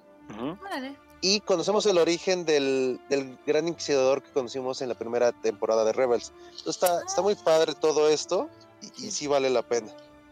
Oye, eso está bien padre. voy a buscarlo sí, ahora mismo. Sí, yo también voy a buscar el, cómic de Vader entonces. Y sabes, sabes que sobre todo por, por, este énfasis que han estado haciendo al, en la parte toda publicitaria y tanto en el trailer que se nota, esta parte como de esta materia roja, o sea, qué es, de qué nos habla y no sé si vaya a ir por ese lado. Entonces creo que es muy interesante, bueno, por lo menos hacernos una idea de teorizar, porque a lo mejor la gente no lo sabe, o sea, todo eso se encuentra, pero no en el canon de las películas, ¿no? Sino en, en otros aspectos como series de televisión, como en cómics, y que creo que es bien interesante, y sobre todo porque de los cristales Kyber, así como creo que también fue una buena introducción por parte de Rogue One y que no lo había notado, que es como los introduce, porque en Rebels ya lo habíamos visto, pero no todas las personas pues ven series, ¿no? O ven la serie, solamente se conforman con, con la película. Entonces esta parte como de hablar de los cristales fue como una buena introducción en, Rogue One. Digo, y porque Y vemos el, vemos el planeta, en ¿eh? Force Awakens. En The Force Awakens también lo mencionan. Eh, sí, y de hecho creo que es muchísimo más importante cómo pasa en The Force Awakens. A ver, Porque recuérdame cuando porque- Rey, Ajá, cuando Rey está con este más que nada, más eh, que bueno, en sí, ella. Este, más que nada. eh, se despide de Finn y algo la llama. Y es cuando baja este tipo de sótano Ajá, y toca la espada de Luke. ajá. Y esto no es que sea la espada, es que es el Kyber Crystal llamándola. Y es el Kyber lo que le da las visiones de lo que ha pasado en el futuro y en el pasado. Porque el Kyber, al igual que... Ay, se me fue mi, mi analogía. Pero bueno, el Kyber... Que la varita de Harry Potter. Exactamente, muchas gracias. ¡Ah, no puede ser! La varita elige al mago, ya, ya. El Kyber elige al Jedi. Entonces, esto lo hemos visto muchísimo en las series y muchísimo en los libros. No, en los libros no tanto. Pues, en las series. pues cuando consigue, por ejemplo, este Ezra su Kyber es algo así.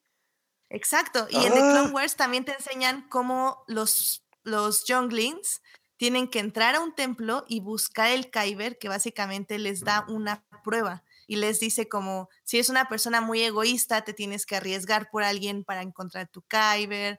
Si le tienes miedo como a la, no sé, a la soledad, tienes que aprender a estar solo y a no tener miedo a eso para que tu Kyber se manifieste, etc, etc. Entonces, el Kyber es- no es solo una piedra, es un ser que te llama. De hecho, cuando Ahsoka pierde sus espadas, porque cuando tiene que huir de la matanza de los Jedi, eh, Ahsoka tiene que ir a buscar otros Kybers. Y, y lo hace por medio de la meditación. Y según ella, tenía que ir a un planeta que donde había muchos Kyber Crystal, pero cuando llega el Imperio lo está eh, ya está básicamente destruyéndolo. Entonces ella tiene que meditar y ver cuáles Kybers la llaman. Y es cuando se da cuenta que básicamente estaban ya casi casi al alcance de su mano, nada más tenía que luchar contra alguien. Eh, esa parte está muy padre. Lean las últimas 40 páginas de Ahsoka, básicamente. pero, pero este, eh, entonces los Kybers no son nada más unas piedras, son, son manifestaciones de la fuerza que te guían, te eligen. Y de hecho, hay un libro que estoy leyendo. Ah, Air, Air of the Jedi, The Air of the Jedi, que es un libro de Luke Skywalker entre episodio 4 y 5, donde Luke, el mismo Luke dice, yo me siento cómodo con esta espada. Bueno, consigue otra espada de otro Jedi y como que no la siente bien y dice, no es el mango, no es la forma, dice, es otra cosa. Como que no, esta espada no me, no me quiere y la, la espada que me dio sí me quiere y me responde bien. En- él en ese momento no sabe qué es, pero pues alguien que como nosotros ha leído mucho y ha visto mucho de Star Wars, sabes que es el Kyber Crystal, que el Kyber Crystal a él no lo acepta. En cambio, el, el Kyber de su padre sí lo acepta bien. Entonces, es por eso que el sangrado de los cristales es tan importante, porque es básicamente, estás obligando un Kyber Crystal a que te sirva a ti. O sea, le estás diciendo, no me importa que tú no quieras, eh, te voy a corromper para que tú me sirvas a mí Y, y- y yo tenga el poder sobre ti, en lugar de que sea una conexión sana y, y recíproca entre el Kyber y entre el Jedi. Y, y ojo, porque ese es un dato bien importante para los que no habían, o sea, porque yo, yo, había, yo, yo había encontrado amigos que me preguntaban, ¿no? O sea, ¿por qué la espada de Kylo Ren, por ejemplo, es, es, es como, no es una espada como, como de luz, de luz este, constante, siempre es como intermitente, ¿no? O sea, está como, como ondas que salen de la espada de Kylo Ren. Entonces, tiene, de ahí también hay un secreto bien importante de, de- lo que estamos hablando a final de cuentas, ¿no? O sea, de, de, de, este, de este tema tan importante que son los cristales Kyber y que, y que no se habían tocado tal cual y del todo para la gente que ve las películas, ¿eh? O sea, ojo ahí. Exacto.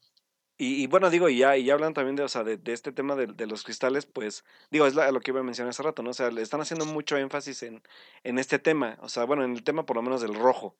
O sea, ya hay, hay algo como Sí, una, una materia roja ahí que, que tiene que ver o qué, qué quiere decir, ¿no? Y es que es, y es por eso que quería mencionarlo, no tanto para molestar a Alberto Morán, porque a mí tampoco me gustan mucho las teorías, pero creo que es importante que mucha gente sepa esto porque si pasa algo así, sí muchos se van a quedar como, ¿qué está pasando? O sea, como que no muchos entienden la importancia de los Kybers por las películas y cuál es la, la relación con los Jedi o con los Sith. Entonces, por eso se los quería decir, chicos, no tanto por molestarlos, sino para que sepan que es una relación muy, muy importante y que las espadas rojas no son solo rojas, como dice Alberto, porque son el color de una rosa. No, no, no, no, no. O sea, sí tienen una razón y una razón muy oscura, como tiene que ser el lado oscuro de la fuerza. Y pues una, pues también muy triste, porque pues al final del día es justo lo que tratan todas las novelas de Star Wars. Corromper cosas naturales o corromper lo que no es naturalmente así, es muy triste y es horrible. O sea, destruir un planeta por su naturaleza, destruir la pureza de un Kyber por la voluntad de otro, por poder, es un acto terrible y es algo que no se tiene que hacer y que se tiene que detener. Y es algo que todas las novelas de una u otra forma siempre tocan y siempre te van a decir que está mal. Y eso a mí es lo que me encanta de Star Wars. Pero pues sí. Y bueno, pues digo, o sea, creo que con esta teoría podemos, esta y otras cosas que, digo, al final de cuentas yo por ejemplo también me quedo sorprendido, ¿no? Porque hay cosas que, que a lo mejor yo por no leer libros o por no leer cómics, hay respuestas ya previas de lo que podemos esperar de la película sin necesariamente haber tenido spoilers, ¿no? Entonces, creo que eso es lo que a mí, por ejemplo, por lo menos ahorita me está impactando así como fan, ¿no? Entonces, creo que sí me gustaría sobre todo tener el tiempo para meterme, que espero hacerme tiempo ya el otro año, para meterme de lleno ahora sí a todo lo que es mi, es mi, es mi, es uno de mis grandes, este, ¿cómo se llaman estos? De mis eh, objetivos. propósitos de año nuevo, exactamente. Leer por lo menos, ya empezar a leer la parte como literaria de Star Wars, que, que eso que ya me, me hizo favor de, de pasármela. No voy a decir dónde las consiguió, pero pero en Amazon México. Sí. Oye, no, ya, ya, tengo varios físicos, ya tengo como cinco libros, seis, así que. Uy, pero son como 30, ¿no? Bueno, el chiste, es que, el chiste es que esta parte es, es, es interesante. Y cada mes va saliendo algo. Híjole, y sí, eso es lo peor de todo, que nos quieren dejar pobres. Entre juguetes, este, series y, y libros, ¿no? Sí. Estamos, estamos, no. sí, el fin de semana yo fui a llorar un Walmart con la ¿Qué tenía la, la máscara de Sabine? Ah, una espada, tenía un, una pistola. Yo bien feliz y llorando porque todo costaba como 500 pesos cada cosa, entonces era como, no puedo comprar Yo, por nada. ejemplo, yo, por ejemplo ahorita de mercancía, que ahora sí no ha sido como muy vasta como en, The, la, como en The Force Awakens, pero la verdad es que yo soy bien fan de las navecitas de Hot Wheels, entonces ya se me está yendo el dinero otra vez ahí. Vaya aguinaldo. Pero bueno, eh, no estábamos hablando de eso. El chiste aquí es, es eso. O sea, a final de cuentas, que es que disculpen, se nos da lo fan. Pero digo, a final de cuentas, esto es importantísimo y sobre todo qué bueno que, que si nos están escuchando lo oigan y si no los que lo van a oír en el, en el podcast grabado lo hagan antes de que vean, o, o bueno, igual y puede que después de que vean la, la película para que pues también oigan que hubo un, que ya hay todo un previo, un, un trabajo realizado previo a todo este, a este, esta parte del canon, ¿no? Entonces, es, es interesantísimo, sobre todo la parte de los cristales Kyber, que, que nunca se había explicado tal, tal cual y que ahora ya está bastante como trabajado, se podría decir. Y el cómo puede llegar a afectar a la película, no sabemos, ¿no? Pero posiblemente, y por lo que cuentan, y por lo que ha venido manejando el canon ya tanto en todo, digo yo que lo he visto ya en series que fue como Rebels, por ejemplo, o lo que han dicho, por ejemplo, la importancia que le dan en, en, en Rogue One, pues hay algo que viene, ya viene cerca en, en ese tema, ¿no?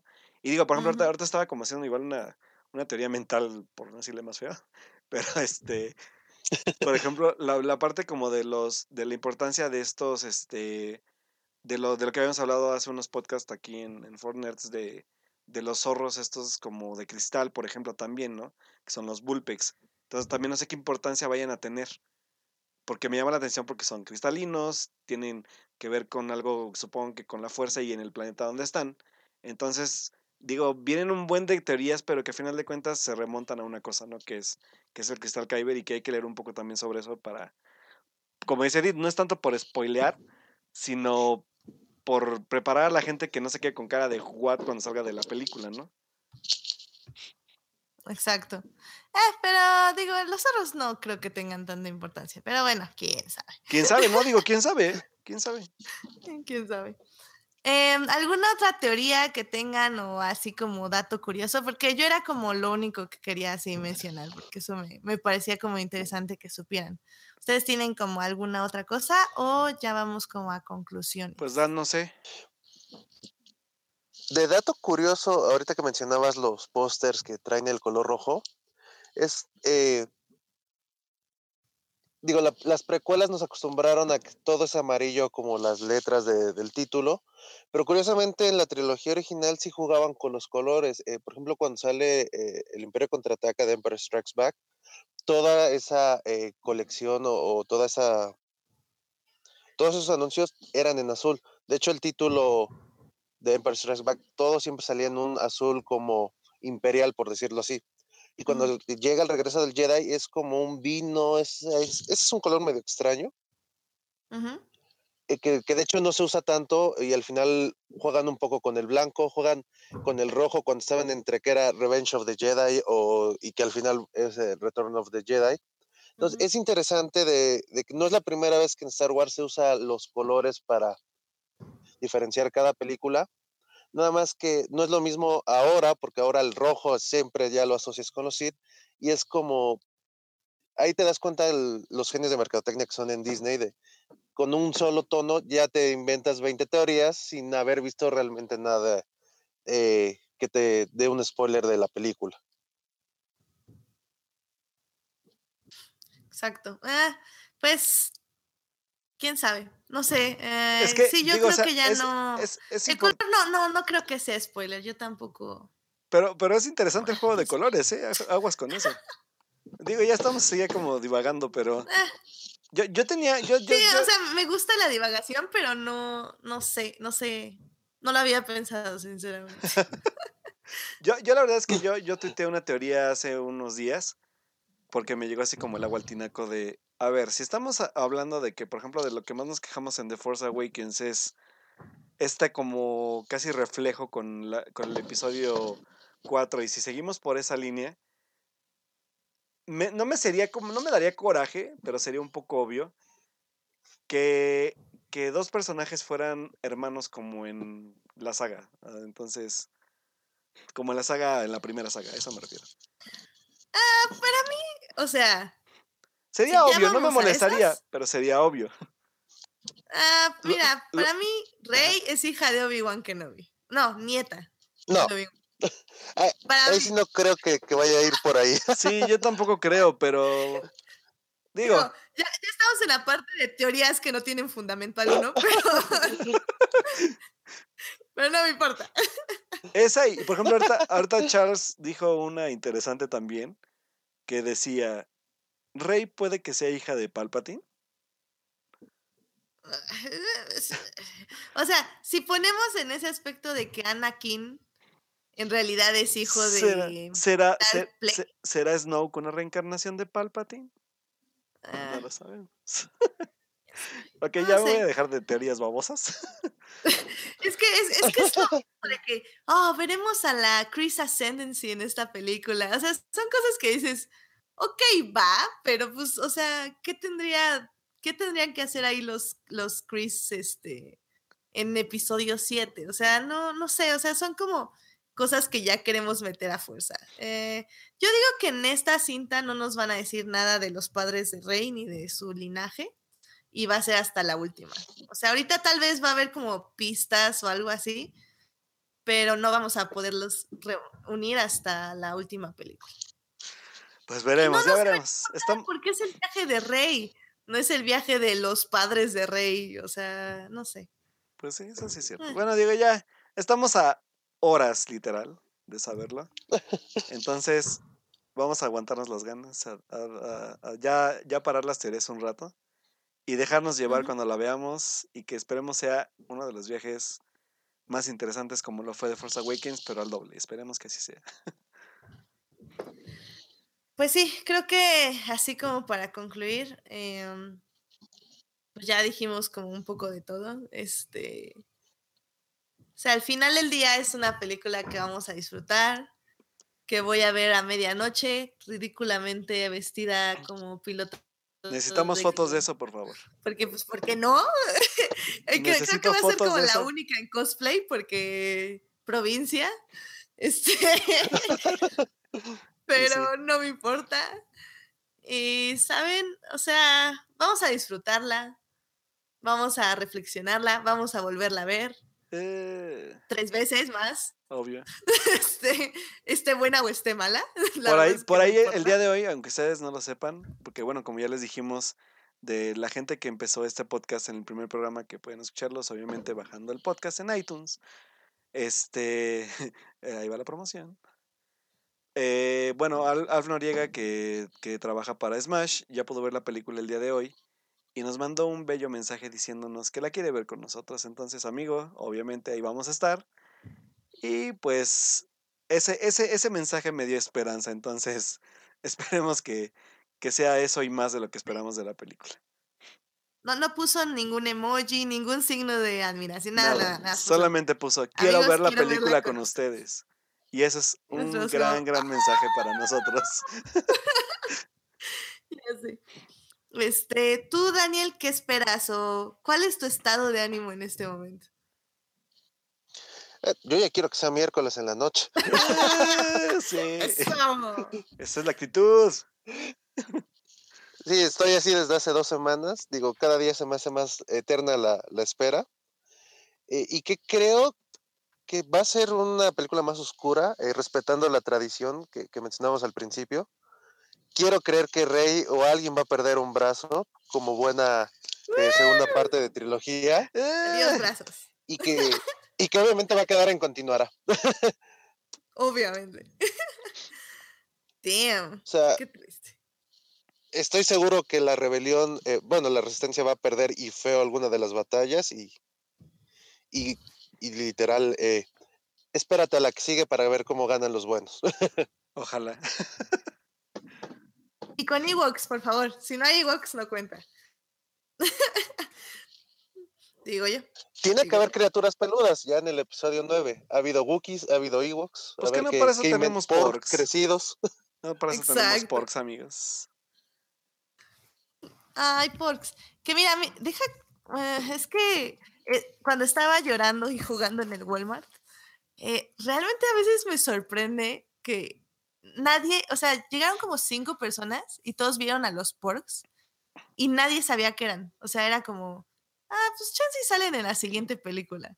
Y yo así como, wow, vivo en un universo aparte. es como, no sé, o sea, es cuando te cae el 20 de que, sí, chavos, o sea, nosotros somos la excepción al mundo. Le hubieras dicho, hashtag Pork Nation, malditos. Pork Nation, ya sé. Pork Nation, bitches. Exacto. Ay, disculpe. Ay, me voy a controlar. Porque ya me andaba criticando el, programa pasado que me descontrolo a veces en el programa.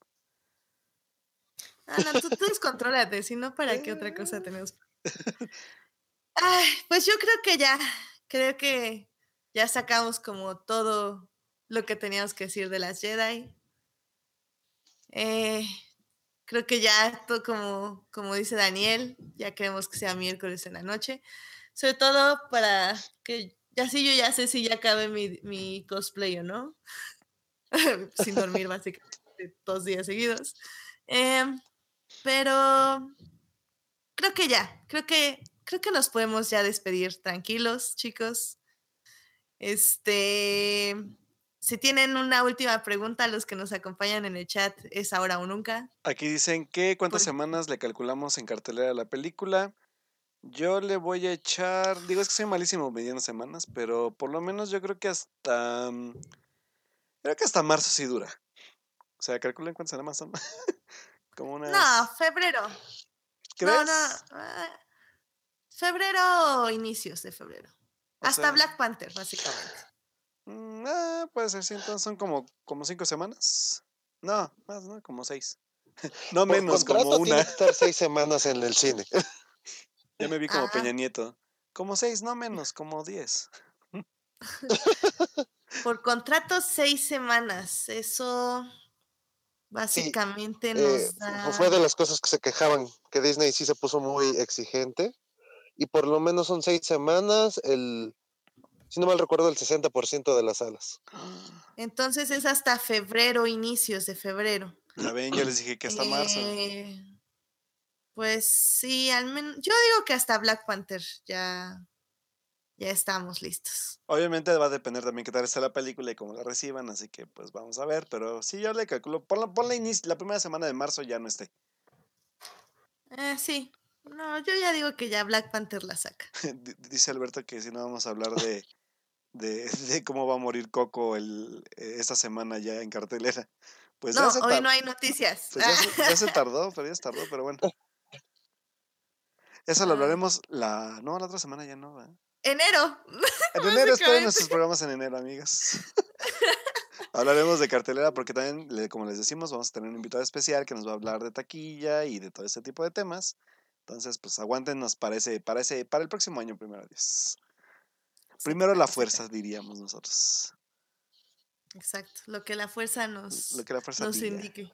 Por ahí dice David que también ya está listo para odiar a los pork. porque David? No van a ser, no van a ser Jar Jar Binks. Estoy casi seguro que no. No, están bonitos. Están eh, bonitos, están coquetones. Jar Jar Binks es feo y antipático. O sea, no. Eh, sí. Ah, por ahí igual hay, hay bueno, hablando ya haciendo como el, haciendo, haciendo el shameless plug, shameless plug al señor, que obviamente por razones que no queríamos spoilers ni emociones exageradas de su parte, de Alf Noriega, por ahí pueden encontrar un texto que escribió para Empire, en la revista que, que, que es mensual, y por ahí escribió un texto sobre un poco el, el cómo afectó el Rick McCallum, a- que es el productor de las, las sagas de la, del 1 al 3, a la saga en sí y hace un texto muy corto pero muy interesante de, de, de como una reivindicación de Jar Jar Binks en el universo de Star Wars. Ahí se los recomiendo que lo lean porque está bastante divertido y pues ahí búsquense el material que, que escribió Alf para, para, para Empire. Excelente. Pues, ¿qué te parece, Alberto? Sí, ya damos nuestras redes sociales. Muy bien chicos, pues vámonos porque ya es tarde y ustedes tienen que soñar con Porks. Entonces, pues bueno, este primero Dan, pues que primero Dan nos diga sus redes, dónde lo Daniel. podemos encontrar. Sí, Ah, ¿dónde te encontramos? Twitter e Instagram como arroba danguki, no, no hay pierde. Y todos los miércoles eh, sale nuestro podcast Destripando, el único podcast de superhéroes sin tanto cuento y políticamente incorrecto, muy importante. Y si gustan, eh, pueden checar también en Patreon, tenemos ahí la, la iniciativa. Hay eh, todos lo- los que estén ahí, eh, contenido exclusivo, eh, acceso a las carreras, medallas. Digo, ahí Edith fue parte un tiempo, puede contarles. Y yo les recomiendo, este, Panini sacó un, un libro de, por el 40 aniversario de, del estreno de A New Hope de Star Wars. Ah, sí. Está en 200 pesos, la verdad. eh, el papel no es de la mejor calidad, pero tiene padres fotos. Si no sabes nada de, de la historia de Star Wars, esto está padre para conocer el detrás de cámaras, que yo siempre he sido muy, muy fan de ese tipo de, de material. Realmente no vas a encontrar nada nuevo, pero para todos los que están apenas entrando a la saga, lo recomiendo bastante. Muy bien. Ah, mira, super nice. Sí, Por, ahí- por también, Dan, no sé si haciendo como un break rápido, ¿tú leíste este libro de que es como el cómic que sacaron de como de la historia original de George Lucas adaptada a cómic, o sea, del guion original de Star Wars? Ah, sí, eh, igual fue, fue del, de hecho fue el último que sacó Dark Horse, si, si no mal recuerdo, junto con los episodios que ya no pudo hacer de, de Clone Wars a Cartoon Network. La verdad está muy padre, eh, como desde ahí, se, de ahí sale el Star Killer, por ejemplo, Ah, sí, sí. que sí siempre hubo un, un Anakin, pero eh, es como literal ver el Tierra Paralela, porque están todos los nombres, eh, sí hay un chubaca, pero este no es peludo, este es como un sapo. O sea, los encuentras todos, pero revueltos. Obi-Wan es como. Entre tres personajes encuentras al Obi-Wan que conocemos. Es muy interesante esa, esa pauta. Y es literal del draft original que tenía eh, George Lucas. Sí, tenía duda porque ese lo compré hace poco, pero no he podido leerlo, entonces quiero ver qué me espera con ese, con ese cómic. Sí, es Star Wars, eso sí, no, no hay pierde, pero es. eh, es, ahora lo puedes ver como un gran what if, porque es lo que termina siendo. Ajá. Es muy padre ver cómo eh, de las pocas cosas que no miente y nunca cambió eh, Lucas, es que realmente tenía una historia de caballeros y, y de la fuerza que fue adaptando, fue mejorando hasta lo que conocemos. Oh, muy bien. Ya, ya les contaré en Twitter y a ti, Dan, cuando lo, ya lo lea, que seguramente me va a dar el hype después de la película y me voy a poner a leer como un loco cosas. Oye, y nada más rápido, Daniel, este, ahí ya después de que ya te vuelvan a hablar los de Destripando, este, diles que suban el especial de crossover para que lo veamos los que no son Patreons. Qué mala onda, me salgo y hacen un especial de crossover. ¡Ah!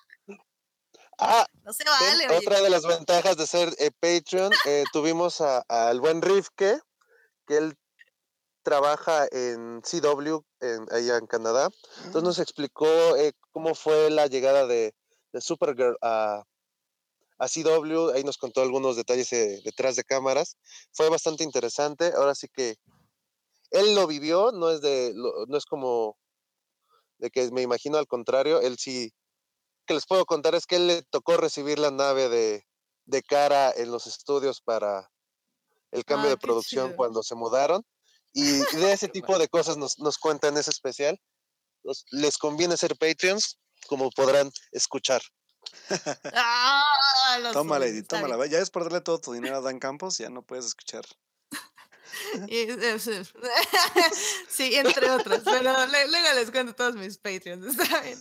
Muy bien, Alberto, ¿a ti dónde te encontramos? Pues bueno, chicos, me pueden encontrar en Twitter, arroba Alberto Molina, Molina W. Y pues este, estamos obviamente escribiendo en Síntesis Hidalgo, como lo hemos venido haciendo desde hace casi dos años. Y bueno, este, por ahí está mi texto de, de la temporada de premios que también ya pueden leer y que pues obviamente ya fueron las nominaciones de los Globos de Oro el día de hoy. Entonces esperemos ya el otro programa poder hablar, aunque también adelanto, el otro programa vamos a hacer un programa también especial de pues del after de Star Wars, ¿no? Entonces de, de, las Jedi y de lo que nos pareció, así que vamos a ver si nos va a dar tiempo de tocar algunas noticias rápido, porque sí es noticia importante, pero bueno, ahí voy a estar hablando un poco, ya di algunas de mis opiniones en Twitter de, de los nominados a los Globos de Oro, las ausencias, algunas sorpresitas, pero bueno, importante porque pues ya empieza como nuestra temporada favorita, que es la de premios, así como los de fútbol tienen sus Super Bowls, así como los del fútbol tienen sus ligas mexicanas y sus champions, pues nosotros los nerds del cine al menos tenemos pues nuestras temporadas de premios que dura de aquí hasta, va a durar de aquí hasta marzo, ¿no? Que son los Oscars. Entonces, pues ya nos estamos preparando, ya vienen previos importantes, ya vienen algunos anuncios de películas que no esperábamos, pero que pues son bienvenidas.